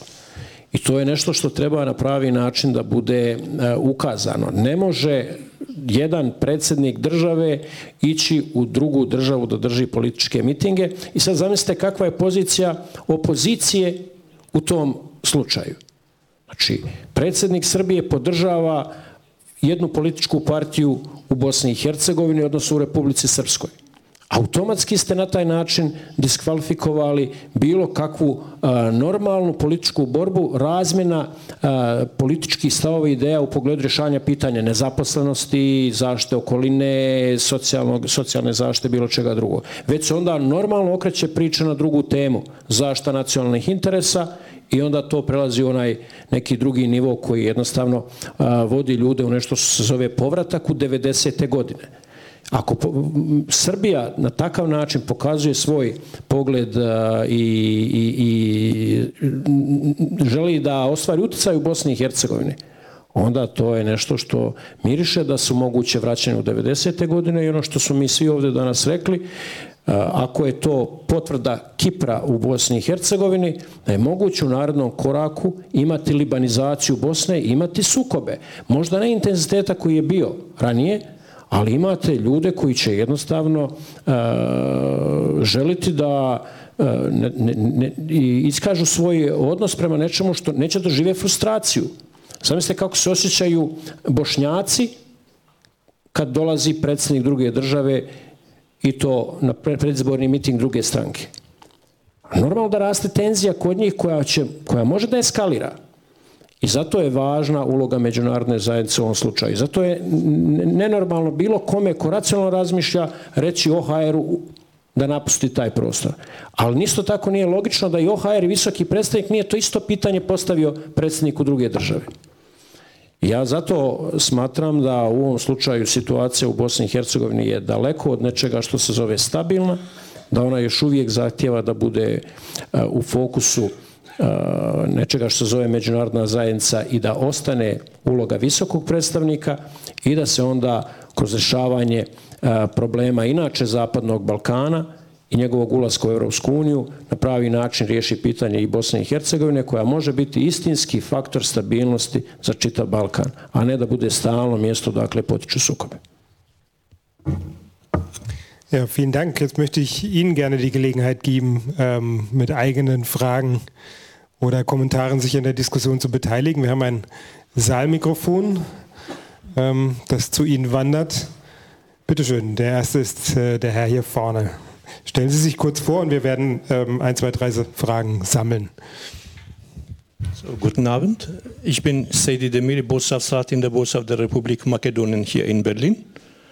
Uh, ja ću nastaviti na bosanskom, srpsko-hrvatskom jeziku dalje postaviti pitanje. E, molim prisutne e, od sprovedenih anketa. Šta pokazuju ankete sprovedene u tri entiteta Bosne i Hercegovine? Da li su e, obični ljudi za jednu cjelovitu Bosnu i Hercegovinu i koji su rezultati, odnosno šta pokazuju te ankete? E, drugo pitanje za Kaufmana, zašto nema predstavnika Hrvatske, hrvatskog entiteta među gostima?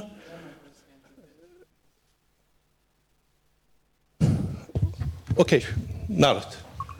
E, I da to malo ublažim, e, jako ste pogodili boju na koju sjedi gospođa Beck. Die Grüne und den Stuhl grün. Beißt dich ein bisschen.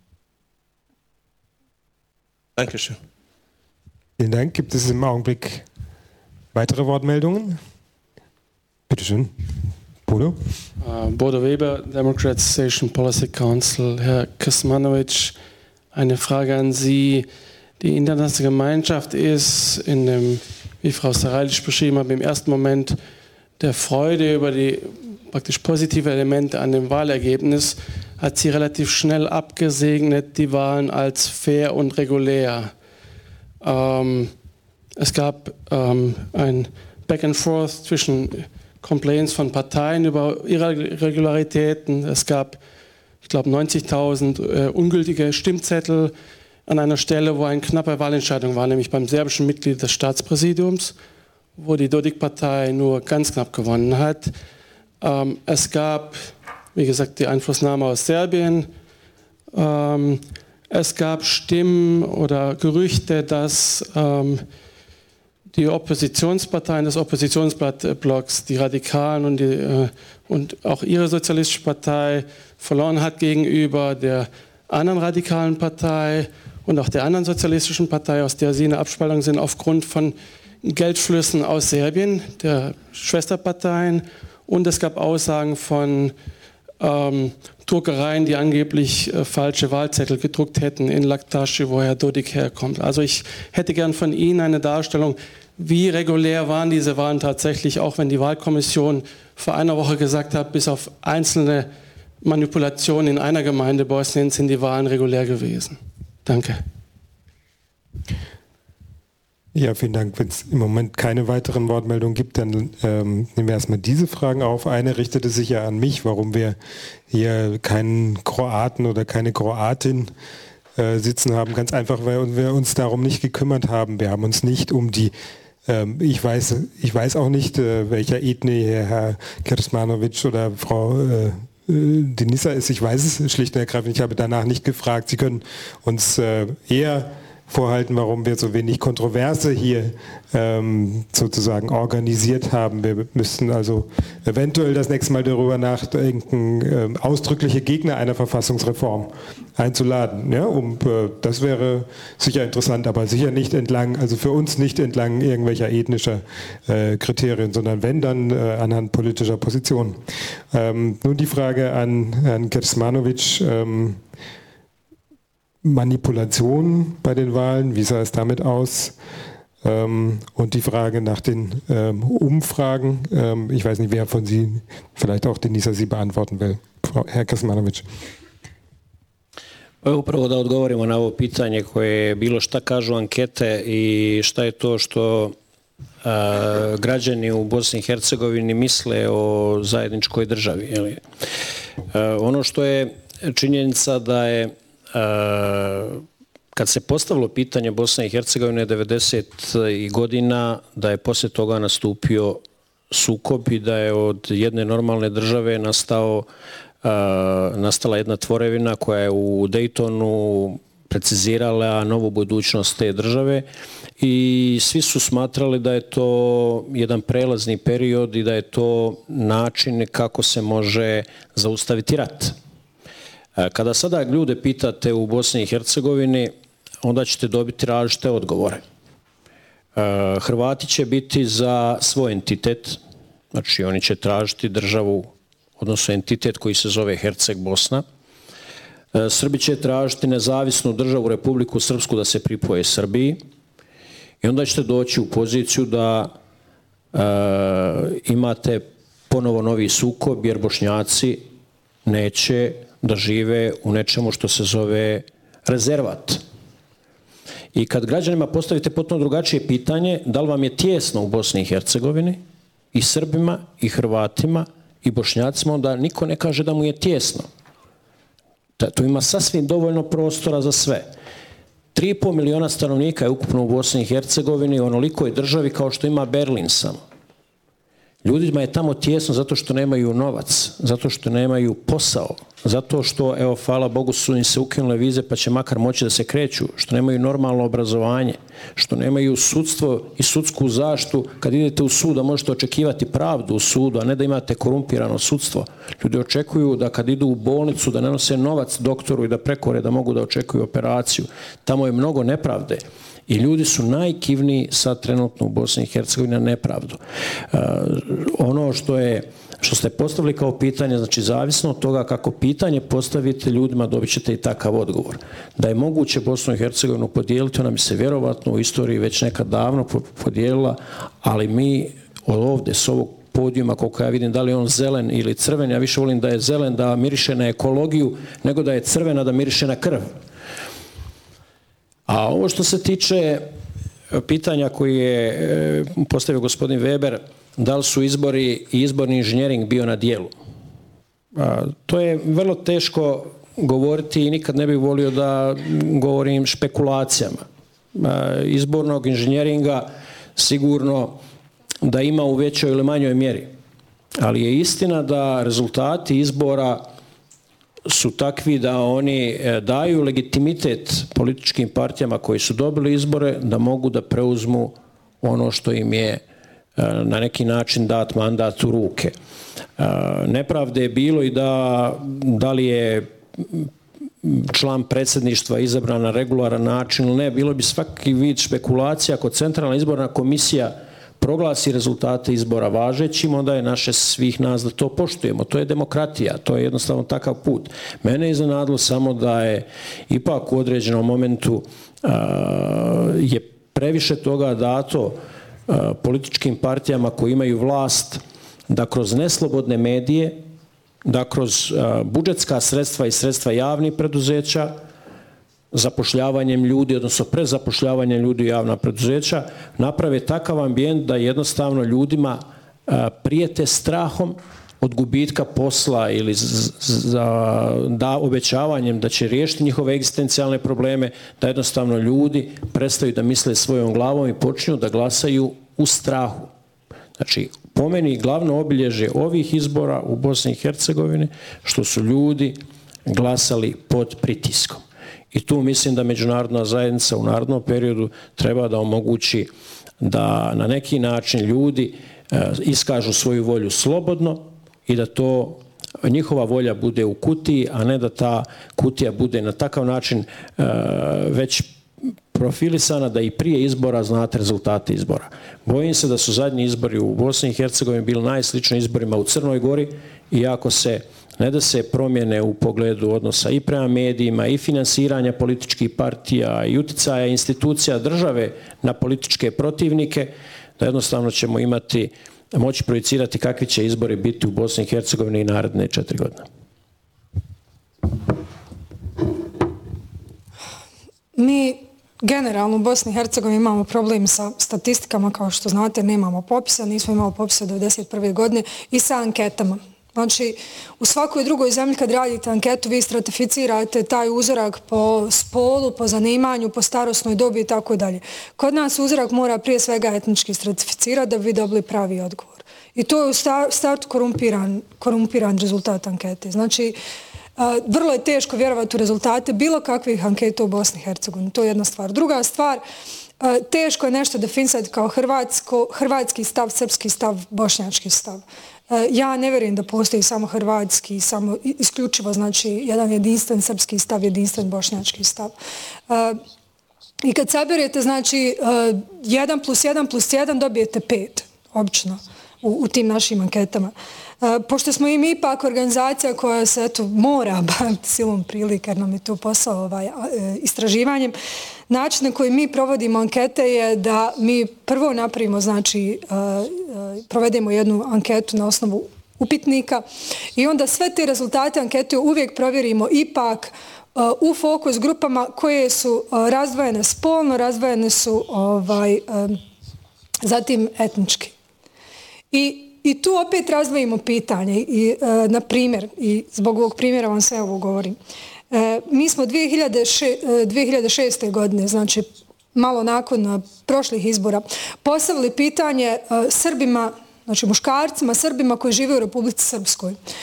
Da li su za ovaj, samostalnost Republike Srpske. I to smo pitanje postavili u, znači, ovaj, u Republici Srpskoj tako otvoreno u fokus grupi. I vjerujte da su oni izbjegavali uopšte da odgovore na to pitanje. Znači, to 2006. nije čak ni bila tema. Teško nam je bilo uopšte izvući odgovor uh, od ispitanika 2006. godine. Ove godine smo ponovili to pitanje i sasvim se otvoreno razgovaralo o tome. Znači, to jednostavno više nije tabu. Ali to ne znači da je to stav svih Srba u Republici Srpskoj ili svih Srba svugdje. To je jednostavno odgovor koji smo mi dobili kroz, kroz ta pitanja. Drugi način na koji mi testiramo, znači ta rezultati koji dobijemo u anketama je, na primjer, vezano sad evo za biznu liberalizaciju.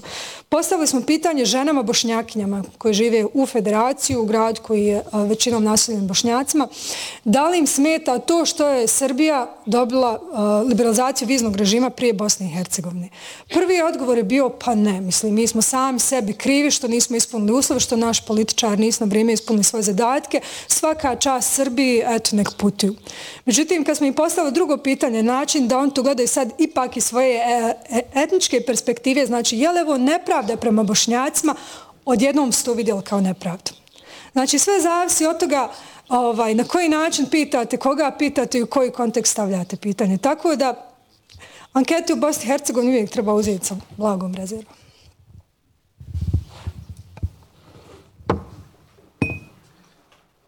Eine der, äh, eine der Aussagen, die ähm, Miroslav Dodik vor der Wahl genauso wie nach der Wahl immer wieder wiederholt hat, war zu sagen, dieser Sta Staat kann nicht funktionieren und er soll nicht funktionieren.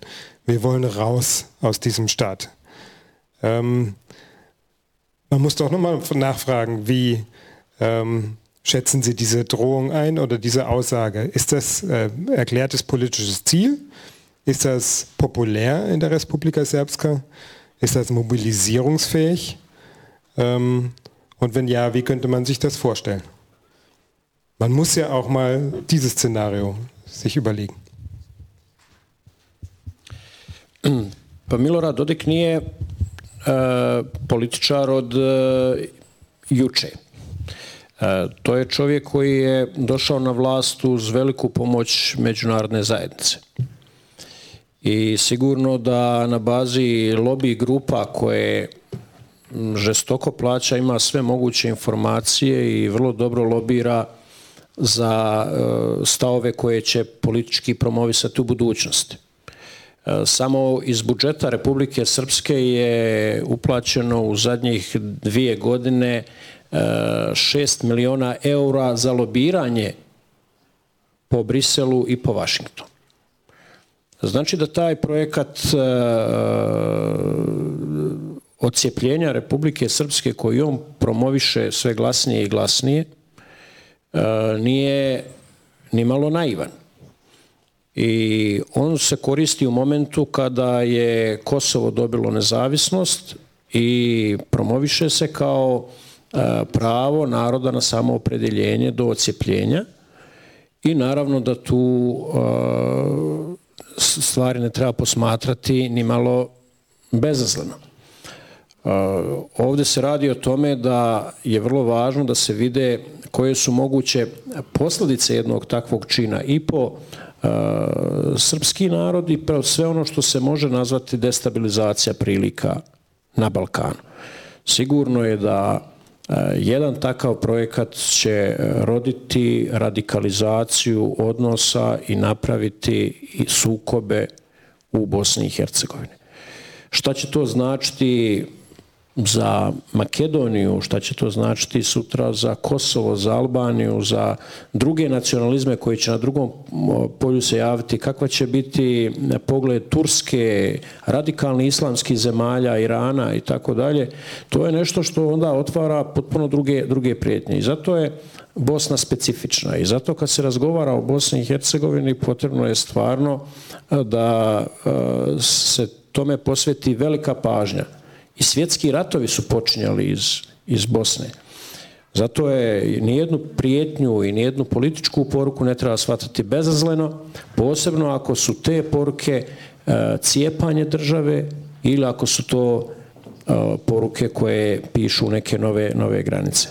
O tome šta se dešavalo u Bosni i Hercegovini od 92. do 95. godine, mislim da ovdje ne treba nikome posebno govoriti, a E, sigurno da mržnja koja se sada ponovo pojavljuje i koja kroz obrazovni sistem nijednog momenta nije na neki način usmjerna prema nečemu što je e, civilizacijska vrijednost i, i poštovanje drugog i drugačijeg, dovodi do toga na ovakvu ekonomsku krizu da su svi mogući raspleti u budućnosti. Zato je obaveza svih odgovornih ljudi i svih ljudi koji žele da se bave javnim životom na odgovoran način, da nijednu izjavu posebno vodećeg političara u Bosni i Hercegovini, htjeli mi to priznati ili ne, vodeći političar u Bosni i Hercegovini u ovom momentu je Milorad Dodik.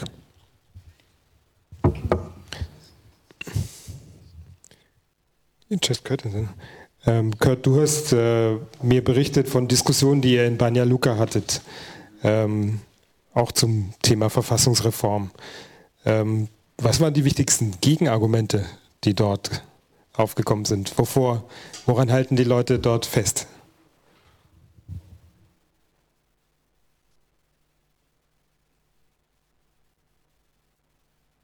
I think the biggest problem with constitutional reform, and I, I, in Banja Luka, this was most pronounced of, of the discussions we had, but uh, is in Bosnia, there's been a limitation of people's horizons on what they think is possible.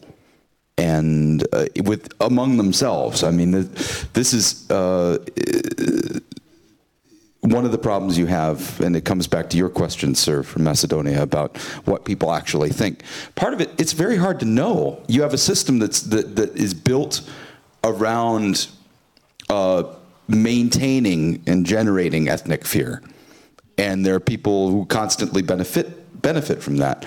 The political class in Bosnia, the one, the, the, the nationalist political leaders have, if they can can agree they can't agree on what the state should be, but they can't agree they want to keep what they stole, keep stealing, and remain unaccountable. They all agree on that. Uh, so it's very difficult to determine what the irreducible I use the term background level of nationalism is because you, the, the Dayton system is a nationalism amplifier and it's designed to be that. And so uh, there, there is probably an irreducible core of nationalism, but there's also probably a, a much greater proportion of the population who are situational nationalists. They're nationalists if you, they think you're going to back them into a corner and, and, and, and put, them, put them under the boot. But if they're, if, they're, if they're reasonably secure that these decisions are not going to be made over their head and they're going to have a voice, then more things are possible. So in Banja Luka, um, to get to your question, uh, there there was a real limitation on what, what, what they saw as possible solutions until they were drawn out into discussion. And but over the course of an hour, we went from a position of okay, it's too early to be talking about that, to okay, wow, okay, this is this is we, we're willing to talk about it more. Not necessarily convincing people to to leave their current positions, but at least getting them out of their corners. Um, this is only possible in an environment of security. And it's also something that the international community, the main point the international community can do is define the context in which these discussions among Bosnians of all stripes uh, can happen. That is the main value added. And it needs to maintain that context until the solution is reached. That's the reality. There's no shortcut to that. People are grasping for shortcuts because they want to, you know, cross lines out of their budgets. We all get that, and we all know why. But it won't work. There is no shortcut to this. And in fact, the costs of, of trying to do this on the cheap are going to be a hell of a lot more than, than maintaining. In fact, we would be a lot further along now if we had, if we had stated as soon as Serbia and Croatia had their democratic transitions in 2000 and and the EU path was open to all countries in the region the year before that in 1999 if we had said we're going to maintain stability until you have driven yourself under your own power into the EU and NATO. And there's no timeline. We can hang out. That changes the calculus for everybody involved. And that's that's absolutely critical. Um, so I, I, think a lot, you know, the, we've, we've talked very negatively tonight because I think, and, and, I think very truthfully, but I think there's a lot more possible than, than, than, than meets the eye in a different context. But if we're going to continue to have this sort of international entropy and lack of unity of the West, then we're not going to end up in a good place. We're going to end up in a very bad place. So there, the, the realm of the possible in Bosnia is wider than it's been since 1995, for good and for ill. Dankeschön. Denisa, würden Sie?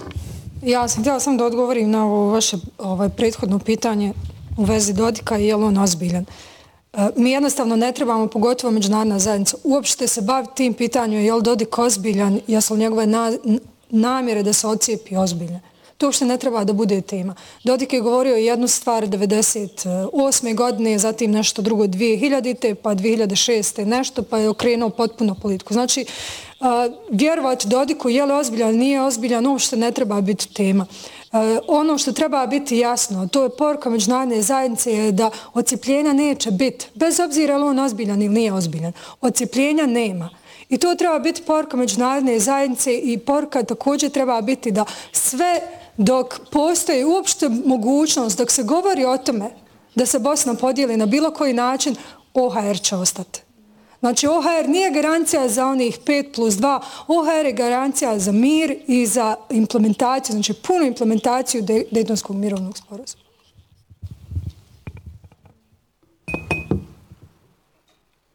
So, jetzt möchte ich äh, Marie-Louise Beck nochmal äh, die Gelegenheit zum Kommentar geben, wenn es keine weiteren dringenden Fragen gibt aus dem Publikum. Doch, dann sehe ich hier noch bitte Martina Fischer. Äh, Martina Fischer, Berghof Forschungszentrum hier in Berlin. Ähm, ich würde noch mal gerne zurückkommen auf die vorletzte äh, Ausführung vom Panel von Kurt Baswener. Mir leuchtet es unmittelbar ein, dass das Beste, was die internationalen Akteure tun können, ist das Forum zu bieten, in dem ähm, Menschen in Bosnien miteinander diskutieren können. Ich würde aber gerne von den, ja vor allen Dingen den bosnischen Gästen noch mal genauer hören, Wer soll alles an so einem Prozess beteiligt werden? Ich erinnere mich, dass die letzten Diskussionen über Verfassungsänderungen äh, immer in so einer Art Closed Shop äh, vonstatten gingen. Da waren einige wenige Parteien dran beteiligt und es gab äh, berechtigterweise habe, äh, herrsche Kritik auch von Menschenrechtsorganisationen in Bosnien, dass eben sehr wenig Zivilgesellschaft beteiligt war. Das Gegenargument war dann immer, der Prozess ist ja sowieso schon so schwierig. Je mehr wir beteiligen, desto weniger Chancen auf Konsens haben wir. Ich hatte den Eindruck, heute Abend ist betont worden, dass mehr Menschen einbezogen werden müssen. Aber mir ist noch nicht ganz klar, Ihrer Meinung nach, wer bestimmt, wer da dabei ist und ja, wer sollte Ihrer Meinung nach dabei sein? Das fände ich doch interessant, wenn man darauf noch mal vielleicht antworten könnte. Vielen Dank.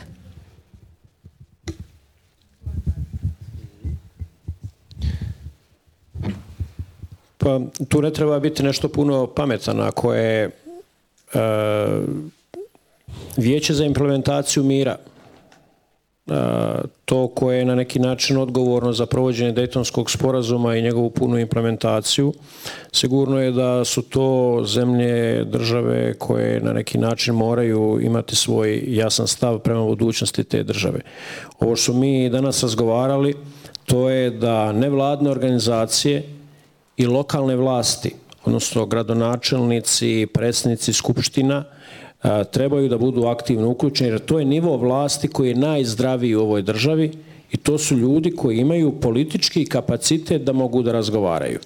Kad uzmete glasove koji su dobili na izborima gradonačelnici, vi ćete vidjeti da je za njih glasalo, za ta 143 čovjeka glasalo preko 70% građana Bosne i Hercegovine. Znači imaju legitimitet da mogu da govore, a rješavaju i razmišljaju o onim problemima ljudi koji su životni. Posao, stipendija, školovanje, zdravstvo, sport, kultura i jednostavno imaju odgovornost prema tim građanima jer to je ono što se zove izvorna demokratija. Smatram da je u svim ovim razgovorima koji su ranije bili u zatvornim kasarnama po Butmiru i po drugim mjestima u nekim kratkim rokovima da to nije dobar put. I treba uključiti maksimalno nevladine organizacije, ali da progovore na način da su istinski nevladine organizacije. Glavni problem u Bosni i Hercegovini što su sve nevladine organizacije vrlo brzo postanu vladine jer ih vlada kupi. I onda je to nešto što vi e, dobijete specialitet Bosne. Svaki dobar prijedlog se izvitoperi jer imate stvarno ljude koji su umjetnici da svaku stvar okrenu u nekom drugom pravcu. Prema tome, međunarodna zajednica na čelu sa vijećem za implementaciju mira, lokalna samuprava, lokalne vlasti koji imaju politički kapacitet i nevladne organizacije, ali na pravi način ovaj, osmišljene i promovisane da mogu da povuku proces naprijed. Ja ću vam dati jedan sasvim znači, iskren odgovor. Apsolutno me ne interesuje na koji način će se doći do ustavne reforme. Interesuje me šta je proizvod toga. Dakle, šta ćemo mi dobiti? Mi smo probali uh, to raditi evo, u Butmiru, pa aprilski paket je bio dosta sličan, na sličan način, znači ovaj, dogovoren, pa smo probali prud, pa smo probali kroz parlament, znači postoji komisija u parlamentu uh, govoren da se formira, nisu se čak ni sastali. Zatim je formirana komisija za implementaciju, odnosno radna grupa za implementaciju ovaj, odluke Evropskog suda za ljudska prava. Šest puta su se sastali, nikad nisu imali kvorma zato što eh, predstavnici Republike Srpske se ne pojavljuju na tim sastancima. Ja ću iz nekih demokratskih principa reći, dobro, to treba neki bit konsultativni proces kome treba biti uključen građan. Sve je to divno, krasno, ali ako to neće opet proizvesti ništa, ako će nas razvući još dvije godine, pa ćemo uletiti u predizbornu kampanju za opštinske izbore, opet nećemo doći nigde. Dakle, ako postoji u međunarodnoj zajednici dobra volja da se, da se ponovo sjedne za sto, da se nešto dogovori ja ću to podržati, odnosno civilno društvo će, ja vjerujem čak to podržati, podržati sve dok je rezultat toga funkcionalna država. Ako će se opet sjedat za sto, da se, da, da se prave mape, da se crtaju mape, da se, da se pregovaraju nerealna rješenja, onda to ne vrijedi podržati. Razlog zašto se to ne može desiti u parlamentu, znači, ponovno vam govorim iskreno i realno, Zato što se odluke kod nas ne donese u parlamentu. Mi smo demokratija u kojoj odluke se donose van institucija, znači u uh, okviru političkih elita koje čak nisu uh, neovis, uh, nisu neophodno ovaj, članovi političkih stranaka. Znači, političke elite kod nas nisu samo članovi političke, nisu čak ni, ni, ni vođe političkih stranaka, nego te, te nezvanične ili neformalne političke elite su vlasnici medija, uh, vjerske zajednice, ko što ovaj, gospodin Krismanović ranije reče, uh, tu su neki tajkuni, tu su neki ljudi koji su ono, koji apsolutno ni ne vidite da se, da se dešave, ali utiču na, na donošenje odluka. Tako da, kao što rekao na početku, sve dok je rezultat toga funkcionalna država, mislim da je sad 15 godina nakon Daytona malo prevaziđena priča o tome kako će se doći do, do tog rješenja.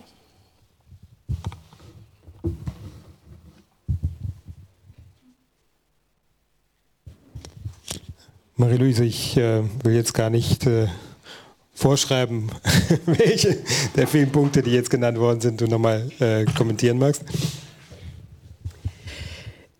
Wir haben vor jetzt 17 Jahren, 18 Jahren, 92, 91, 92, als der Zerfall Jugoslawiens begann äh, und es Bosnien dann ja ganz besonders erwischt hat, ganz früh innerhalb Europas eine Diskussion gehabt und äh, sie ist verbunden zum ersten Mal mit dem Namen Lord Owen dass viele europäische Regierungen selber zu verstehen gegeben haben, dass sie an multiethnische Staaten eigentlich nicht glauben. Das war ganz schnell da in diesem Krieg. Es wurde ganz schnell die Version, die Lesart der Nationalisten übernommen dass hier Menschen zusammengepresst worden seien in einem Staat, die eigentlich nicht miteinander leben wollten. Wir haben immer versucht, dem entgegenzuhalten, eine Zahl, die erinnere ich noch 18 Jahre später, 38 Prozent der Menschen in Bosnien leben in Mixed Marriages. Sollen die sich alle scheiden lassen? Was ist mit ihren Kindern? Müssen die sich äh, definieren als Halbkroaten oder Halbserben? Ich glaube trotzdem, dass immer etwas geblieben ist von dieser Skepsis in den europäischen Regierungen, ob das mit diesem Bosnien und mit dem multiethnischen wirklich überhaupt eine überzeugende und gangbare Idee ist. Und ich glaube, dass diese ähm, Transformation von Dodik, über den wir uns ja alle unendlich gefreut haben, als er auftauchte, endlich jemand aus Banja Luka, der ein Demokrat zu sein schien, ähm, dass, dass das so schnell hingenommen worden ist, als scheinbar ein Beleg dafür, dass das eben doch nur mit einer weitgehenden nationalen Reinheit geht, weil es eben diese eigene Skepsis gibt gegenüber dem wirklichen multiethnischen Zusammenleben. Ich beobachte mit Fassungslosigkeit, dass über die Krajina in Bezug auf Kroatien überhaupt nicht mehr gesprochen wird. Dass äh, aus der, Krajina, aus der Krajina in Kroatien die serbische Minderheit weitgehend vertrieben und nie zurückgekehrt ist und da auch keine großen Bemühungen, ich kenne sie jedenfalls nicht, vielleicht habe ich Unrecht, dann nehme ich sofort zurück, aber äh, keine besonderen Anstrengungen sichtbar sind und dass wir das auch nicht weiter diskutieren, mit Kroatien und sagen, ihr Lieben, ihr wollt in die Europäische Union. Da war doch mal was mit einer Vertreibung einer ethnischen Minderheit. Und was habt ihr denn gemacht, um die Leute zurückzuholen? Also bei mir ist diese Debatte, vielleicht bin ich auch auf einem Auge blind, ich habe sie nicht mitgekriegt. Und auch das ist so ein Zeichen dafür, dieses, wie weit glauben wir eben wirklich an die Zukunft von multiethnischen Staaten und ähm, das, was Sie einfordern, als Entschiedenheit, wirkliche Entschiedenheit in den Botschaften, äh, was die Grenzen Bosniens anlangt, das gibt es mit der Entschiedenheit als einheitliche Stimme aus der Europäischen Union nicht. Zum einen, weil offensichtlich die historischen Lektionen nicht mehr präsent genug sind. Es stimmt tatsächlich, dass Krisen Europas im vergangenen Jahrhundert auf dem Balkan begonnen haben. Es stimmt tatsächlich und es gibt lange Linien der Geschichten, die wir gut beraten sind, weiter zu beherzigen. Es gibt einen sehr klugen Aufsatz von Joscha Schmierer, der in irgendwelchen Böll-Veröffentlichungen äh, nachzulesen ist, der das wunderbar nochmal uns äh, vorhält. Ähm, und Deswegen ist diese Frage des OHR auch so wichtig, dass eigentlich jeder, nach Paddy Ashton, jeder High Representative sichtbar innerhalb von wenigen Monaten in der Depression geendet ist, äh, kann ja nichts damit zu tun gehabt haben, dass äh, immer jemand schon ausgesucht worden war, der von vornherein depressiv war. Weshalb wurden die High Representatives mit Regelmäßigkeit depressiv? Weil sie hinter sich guckten und sich umguckten und es stand kein Europa hinter ihnen. Das ist die schlichte Wahrheit. Und deswegen glaube ich, dass so ungeliebt der OHR auch ist und wenn auch die Argumentation meines verehrten Kollegen Stinner, wenn er jetzt hier sitzen würde, er sagen würde, der OHR ähm, nimmt den bosnischen Politikern ein Stück der Verantwortung ab. Das ist nicht gut. Sie sollten sie selber haben. Ähm, wir entmündigen sie ein Stück mit diesem OHR. Da ist was dran, das ist nicht von der Hand zu weisen. Trotzdem glaube ich, ist auch die Frage OHR und die damit verbundenen Bonn Powers eine Frage der Entschiedenheit. Und wenn wir auch das jetzt abräumen, weil wir sagen, ach, 5 plus 2, naja, ist eben 4 plus 1 draus geworden, ist wieder ein Stück dieser Glaubwürdigkeit weg. Und mit der Glaubwürdigkeit haben wir nun ständig zu tun. Die, äh, das internationale Gerichtshof setzt bestimmte Maßstäbe kein nächster Schritt für Serbien, bevor nicht Mladic ausgeliefert ist. Und dann irgendwann merken, denken wir, oh, es ist vielleicht doch besser, man unterstützt das Team Tadic, Jeremic, also schieben wir das zur Seite. Und sie bekommen MAP, obwohl vorher mit fester Stimme gesagt worden ist, kein Schritt weiter, bevor nicht Herr Mladic ausgeliefert worden ist. So, das praktizieren wir als Europa seit 1995. Und das ist verheerend.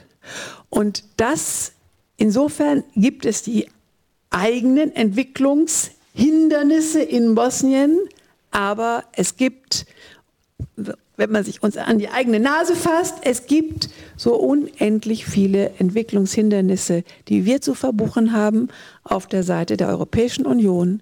Und ich kann nur hoffen, dass wir schnell genug lernen, weil ähm, es, es knistert.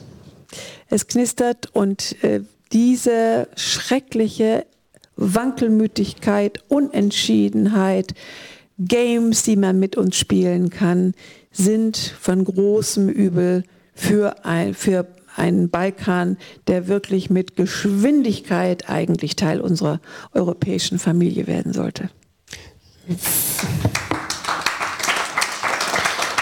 Vielen Dank, Marie-Louise. Kurt, ich nehme an, dass dir die äh, letzten Kommentare von Marie-Louise gut gefallen haben. Deswegen musst du sie wahrscheinlich nicht wiederholen, sondern vielleicht für deinen äh, Kurzkommentar, äh, Kurzschlusskommentar die Aspekte, die dir noch darüber hinaus wichtig sind. I wanted to comment, thank you, Walter. I wanted to comment very quickly on a few points that came up throughout the evening, but in very condensed form. Um, in your initial peroration, you talked about otherness, you know, people fearing other, uh, otherness is a problem. It's fear. Actually, otherness is not really an issue, at least with, with the, the, the predominant corpus of, of the Bosnian people.